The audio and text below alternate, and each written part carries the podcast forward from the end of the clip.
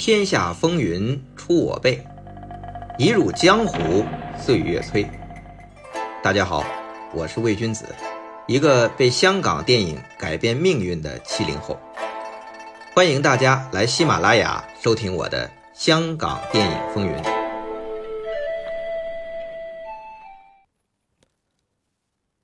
许冠文凭借李汉祥导演的大军阀，一下子从电视小荧屏窜上了影院大银幕，而且大获成功啊！如果是寻常的明星演员，那就这样跟着李汉祥导演一路拍下去喽。当时的香港影坛也流行跟师傅认干爹呀。看看张彻那边，江大卫、狄龙、陈观泰、傅声，一帮子一儿干殿下。所谓邵氏片场，张家班的天下。当然不止他张家班，还有李汉祥这边呢。胡锦、田妮、白小曼、汪宇，在众目睽睽的派对宴席上，拜李汉祥为干爹。许冠文就在边上坐着瞅着。按说呀，他要起身凑个热闹也正常。所谓师傅、干爹，嗨，其实都是一个称呼。最主要的还是要跟对老大，山头派系你得有。但许冠文没有，他是很感激李汉祥的提拔赏识。但是许冠文有自己的想法，他不认同李汉祥拍风月小片，也不喜欢在片场讲粤语，但成片是国语。这香港观众之前是通过看电视，已经非常熟悉许冠文的声线和讲话方式。许冠文是一个现代的香港人啊，但是在李汉祥的电影里。他是一个古代的、近代的北方人。你说许冠文他不苦闷吗？当时香港是国语片的天下，粤语片已经停产快三年了。他想拍说粤语的香港本土电影，看看现在这形势，能有什么机会呢？哎，这机会啊！还真是很快就来了。一九七三年，楚原用了一半 TVB 的综艺咖，再混一半的邵氏演员，拍了一部折射香港现代社会现实的《七十二家房客》，而且是用粤语拍的，这票房就破了记录，甚至打败了李小龙的《不败神话》。楚原回忆说呀。邵逸夫因为七十二家房客破了李小龙的记录啊，开心到喝醉。而许冠文呢，看到七十二家房客的成功，他也开心啊，因为楚原这部七十二家房客正是他一直想做的，也就是拍摄反映香港当下社会生活的粤语片。一九七三年底。许冠文接受访问的时候就表示：“七十二家房客的卖座，说不定可以打开另一条电影路线。这拳脚片肯定不会一枝独秀啊！我许冠文希望拍一些讽刺现实的喜剧。这潜台词啊，就是：嗨，拳脚片肯定不会一枝独秀，但是喜剧片也不能都是李汉祥的那种风月笑片呢。”这许冠文的野心啊，很大。楚原和七十二家房客没做到的，他也想做。比如七十二家房客只是借抗战时期上海小市民的生活讽刺当时的香港现实，就是七十年代，他还不是真正的紧跟时代步伐拍当下的香港啊。另外。七十二家房客还是传统喜剧的拍法和节奏。许冠文是想把他在电视台做相声笑话那种创作表演方式，以及当时的香港年轻人在讲的那种粤语俚语，他搬上大银幕。许冠文是这么想的，可是也不止许冠文在想啊。七十二家房客的成功，刺激了很多电影同行开始复兴粤语片和打电视节目电影化的主意。七十二家房客的成功，很大程度上有 TVB《欢乐今宵》一帮电视综艺咖的功劳。那首当其冲就是楚原了。一九七三年，他拍了《七十二家房客》之后，一九七四年上半年，他又推出一部《香港七三》，这是根据 TVB 的电视处境喜剧节目改编而来，又是一半的 TVB 电视咖，再混一半的邵氏演员，出来票房还算成功，卖了二百多万。楚原一看这生意不错呀，趁热打铁。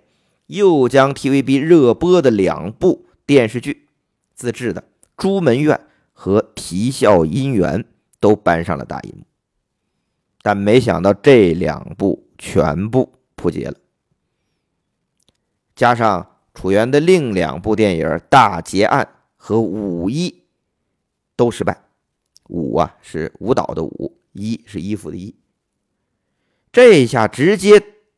就导致啊，楚原后边有九个月没开戏，他不知道拍什么了。那这时候邵逸夫也对楚原开始控制使用，不轻易通过楚原提交的项目和剧本。这下楚原陷入低谷了。那跟风电视节目拍大银幕，除了楚原。还有杨泉导演的《大乡里》《大乡里八面威风》《游戏人间三百年》，这三部电影都是脱胎自当时非常受欢迎的电视节目。这三部戏都是粤语片，票房都过百万。那两部很卖座的《大乡里》啊，都是在《鬼马双星》之前上映，所以呀，许冠文之前粤语喜剧鲜红的演员。是另外一个文，谭炳文，他和李香琴的搭档，从电视台到大银幕，也算是深入人心。这些许冠文啊，都看在眼里，急在心里呀。论在电视上受欢迎，他许冠文的双星报喜才是头牌呀。那作为创作型的演员。许冠文一开始就想好了，他将来要自编自导自演，所以在和李汉祥合作期间，他是明里暗里都投师，看李汉祥怎么镜头摆位。李大导演啊，其实很喜欢年轻人有学习精神，因为他是习惯把影片带回家去剪接的，所以呀，经常会叫上许冠文。一边剪片一边教他，这镜头与镜头之间怎么剪，怎么剪在一起。要说许冠文后来拍戏，还是多少受了李汉祥的一些影响的。比如《鬼马双星》和《天才与白痴》，都是用极具喜剧感的动画带出片头，和《大军阀》如出一辙。那大军阀拍胡锦那段公堂戏，众人出场都是先从脚拍起。我们可以想想，后来许冠文拍半斤八两开场也是先拍脚。你这么一联系，哎，是不是会心一笑呢？不过呀，这许冠文受李汉祥的影响，主要还是在一些导演手法上。和楚原以及谭炳文主演《大乡里》的思路一样，这许冠文的第一部自己想做导演的戏，也是想将他在电视台大受欢迎的《双星报喜》搬上大银幕。首选合作公司当然是邵氏了，因为他本来就和邵氏合作呀。那邵逸夫又是 TVB 的股东啊，近水楼台。但问题是啊，合作完大军阀之后，邵氏要和许冠文签约，许冠文开出的价格是超出邵氏的标准的，邵老板啊就不太高兴，所以双方啊其实那个时候有点僵住了，因为之前大军阀偏约的限制啊，那最后啊干脆各让一步。邵氏可以不给许冠文提出的这个片酬价格，但是许冠文也不和邵氏签卖身契，只是先签三步，算是不投约。当然，也不是所有的演员都可以像许冠文和邵氏这样讨价还价的，确实是大军阀卖座，许冠文出来了，邵氏。对许冠文也有一定的让步，不过对于许冠文来说，这邵氏当时还是香港最大的公司，有大片场提供各种资源。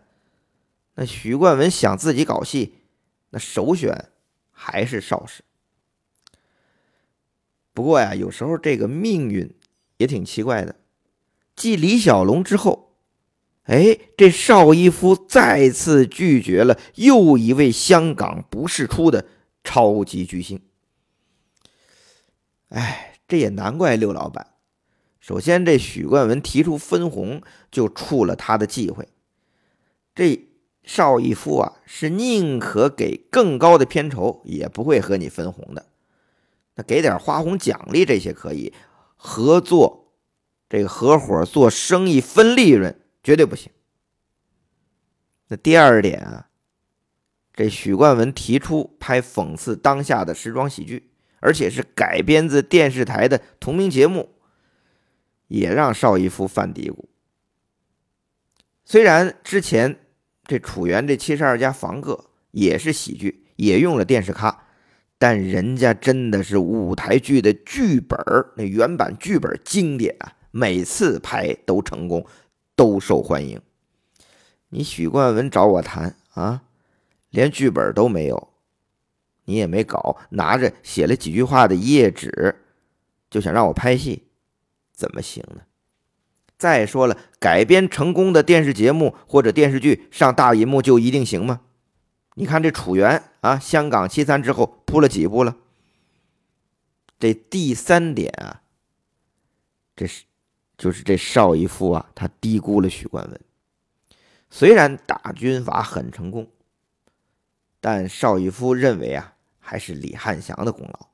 后边连着三部许冠文主演的李汉祥的电影《一乐野》《声色犬马》和《丑闻》，票房其实是一路往下走的。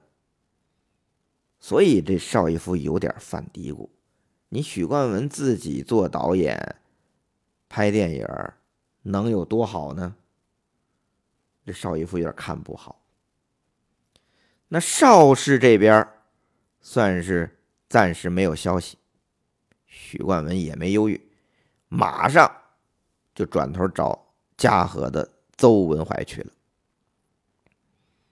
这找嘉禾呀，肯定有一个重要原因：许家的老四许冠杰，这电影约是签在嘉禾。上阵亲兄弟，打虎父子兵。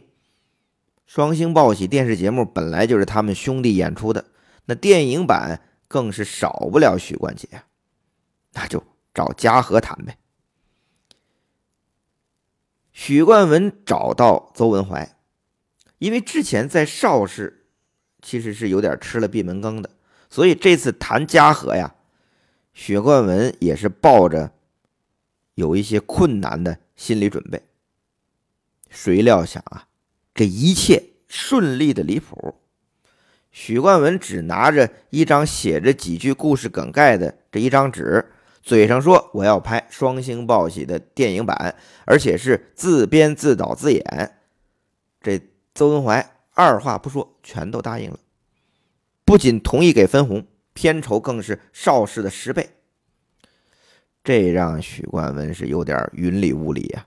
直到和邹文怀谈完几天之后，嘉禾上门找他签约，才相信哟，这是真的呀。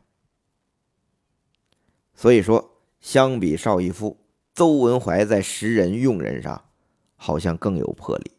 除了合作分红模式更有吸引力，这邹文怀啊，可能也看到了，除了风月片、功夫片，针砭时弊、反映当下的喜剧，可能会成为新的潮流，所以他当机立断，赶紧签下和许冠文的合作。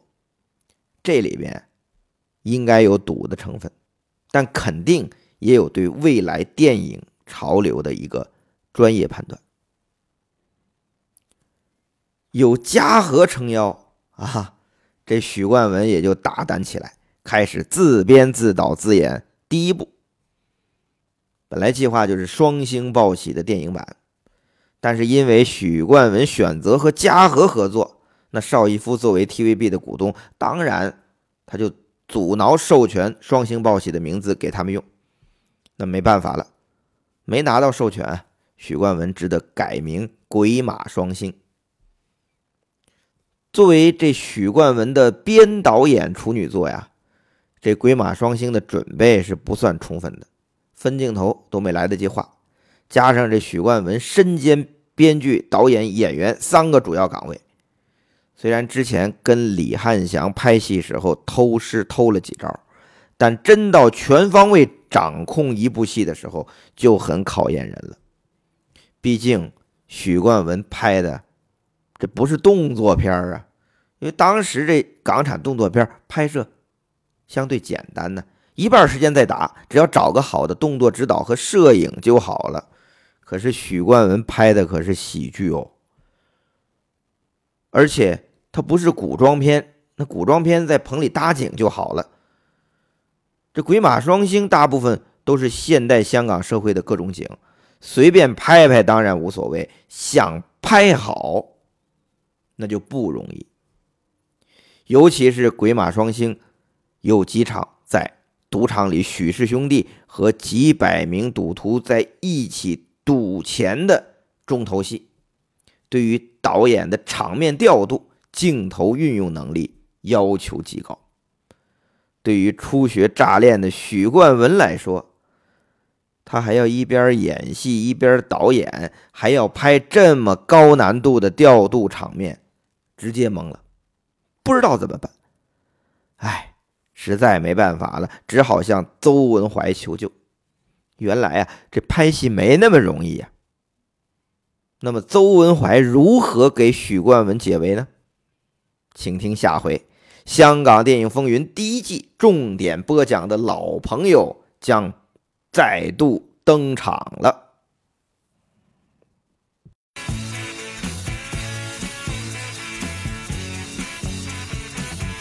为两餐乜都肯制啊，前世撞正输晒心翳制啊，无谓求望发达一味靠稳定，鬼马双星着头劲，乱搏懵路偏满确啊唔曳，做惯监等经已系成例，求望发达一味靠稳定，鬼马双星。